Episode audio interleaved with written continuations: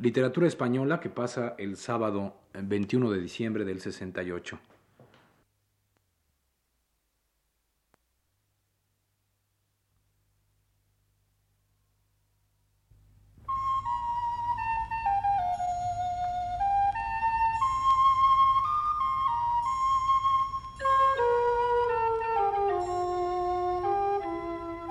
Este es el programa Literatura Española, a cargo del profesor Luis Ríos.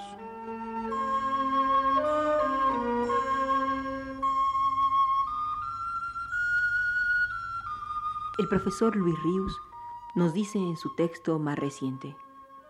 Gustavo Adolfo Becker, escribe su amigo Julio Nombela, nació el 17 de febrero de 1836 en Sevilla, en la casa de la calle del Conde de Barajas, señalada con el número 26, que hace algunos años, Nombela escribe hacia 1909, adquirió y mandó demoler el matador de toros Fuentes, edificando en el solar la elegante casa que habita, en cuya fachada ha colocado una lápida conmemorativa del nacimiento del querido y admirado poeta, honrándose al honrarle.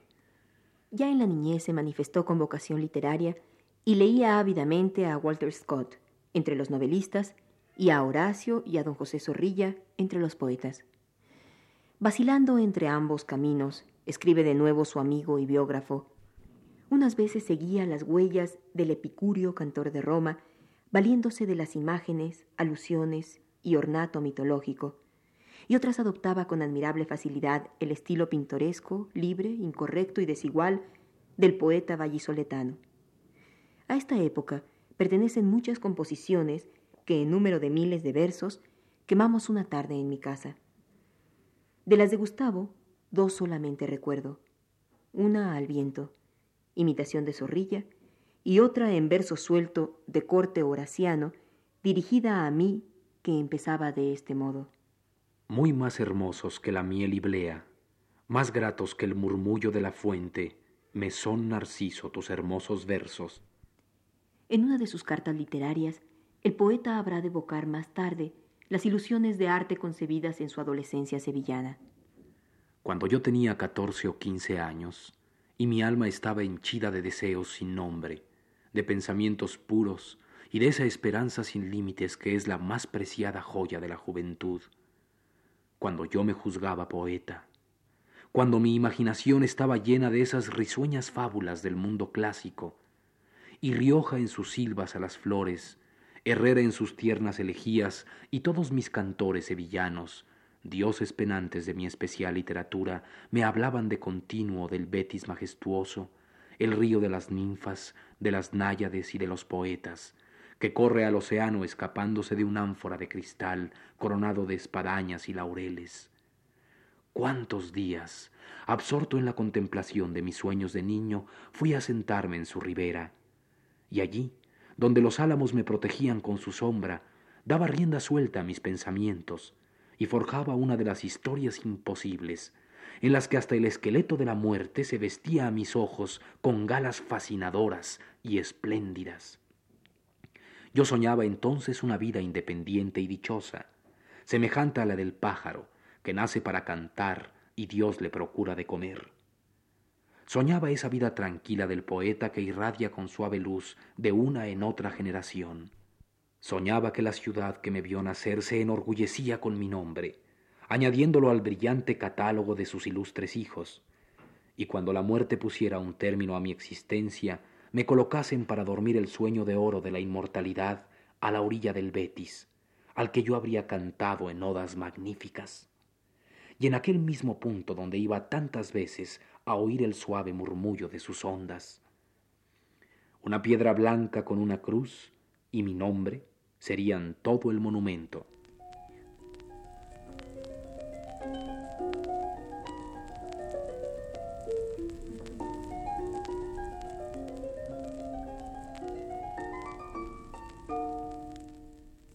A los 18 años, cumplió Becker su lentamente amasado deseo de ir a la capital de España donde su imaginación le predecía una carrera gloriosa.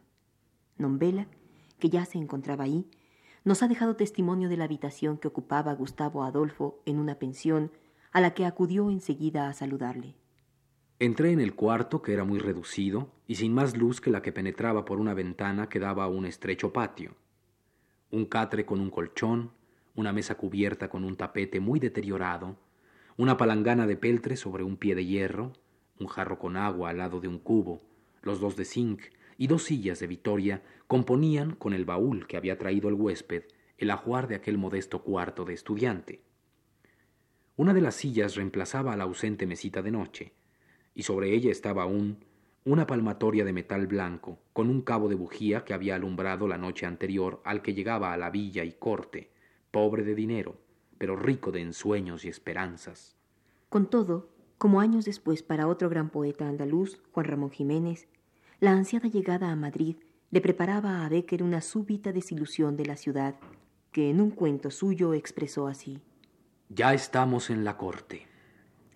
He necesitado que me lo digan y me lo repitan cien veces para creerlo. ¿Es esto Madrid? ¿Es este el paraíso que yo soñé en mi aldea? Dios mío, qué desencanto tan horrible.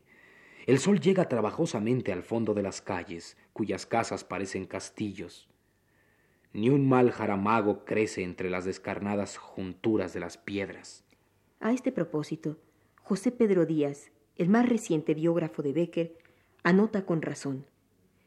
La desilusión fue, por otra parte, una constante vital de Becker. Aquellos sucesos en que deposite su confianza serán siempre, a la postre, motivos de desengaño y desaliento. Cuando Madrid era solo un dorado espejismo que se advertía a lo lejos, el poeta depositaba en la corte poética teorías de Fausto, de arte y de gloria. Pero cuando fue realidad presente, él supo verle rápidamente su limitación, su estrechez. El desajuste entre el sueño y la realidad es ciertamente una constante romántica que en Becker se ha dado con extrema violencia.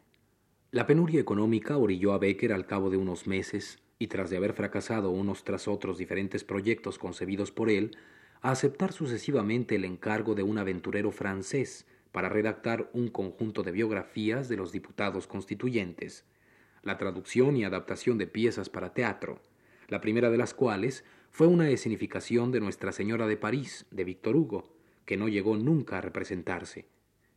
Y por último, en colaboración con su amigo íntimo Luis García Luna primero y con Rodríguez Correa después, se dedicó a escribir comedias y zarzuelas, con las que más que otra cosa buscaba remediar su pésima situación económica, y que fueron firmadas respectivamente con los seudónimos de Adolfo García y Adolfo Rodríguez. De todas ellas, que ni le proporcionaron dinero ni gloria, conviene recordar la zarzuela La Venta Encantada, escrita en colaboración con García Luna entre los años 56 y 57, es decir, cuando Becker tenía 20 o 21 años, ya que en ella se encuentra la que podemos considerar la primera rima del poeta, que forma parte de un cantable de uno de los personajes y que dice: ¿Ves esa luna que se eleva tímida? Blanca es su luz, pero aún más blanca que sus rayos trémulos. Blanca eres tú.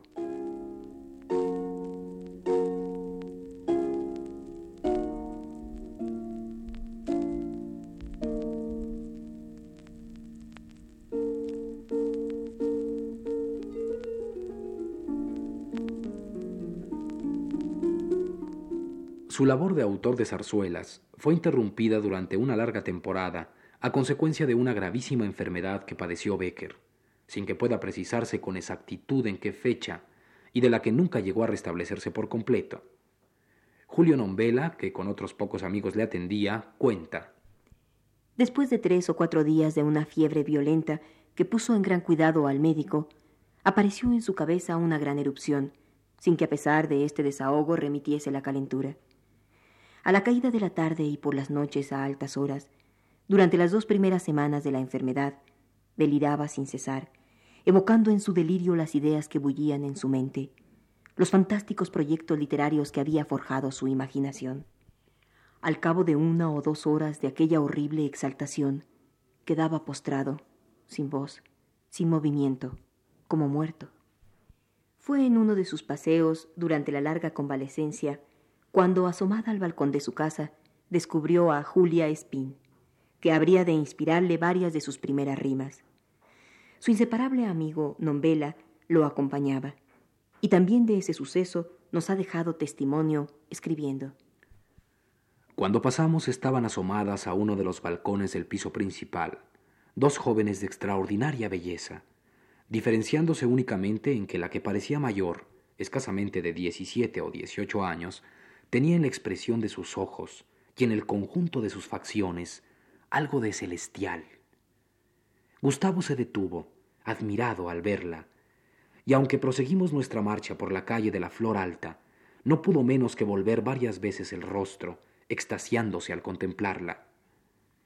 Aquella tarde estuvo muy expansivo, y en las sucesivas volvimos a la calle de la Justa, entrando por la de la Flor Alta, torciendo a la izquierda para volver por la calle de la Estrella a la de San Bernardo y dirigirnos a nuestro solitario paseo.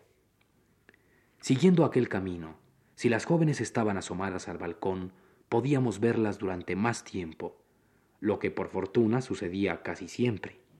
Tenía Becker entonces veintidós o veintitrés años, y no tenemos por qué no imaginar que, entre otras, fuesen las siguientes rimas las que escribiera incitado por esa hermosa desconocida, a la que tarde o a tarde veía asomada a su balcón.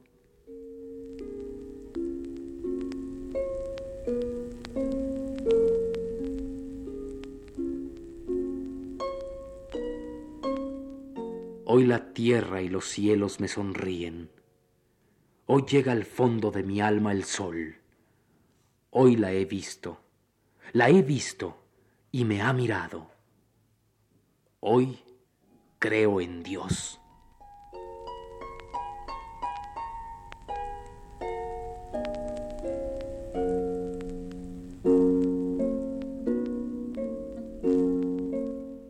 Si al mecer las azules campanillas de tu balcón, crees que pasa el viento murmurador, sabe que oculto entre las verdes hojas suspiro yo. Si al resonar confuso a tus espaldas vago rumor, crees que por tu nombre te ha llamado lejana voz, sabe que entre las sombras que te cercan te llamo yo. Si te turba medroso en la alta noche tu corazón, y al sentir en tus labios un aliento abrasador, sabe que aunque invisible al lado tuyo, respiro yo.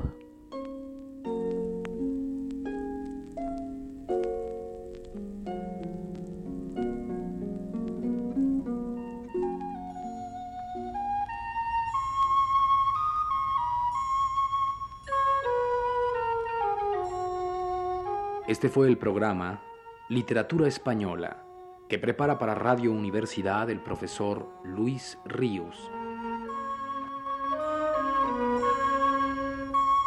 Realización técnica de Ignacio Vil. Voces de Carmina y Rolando de Castro.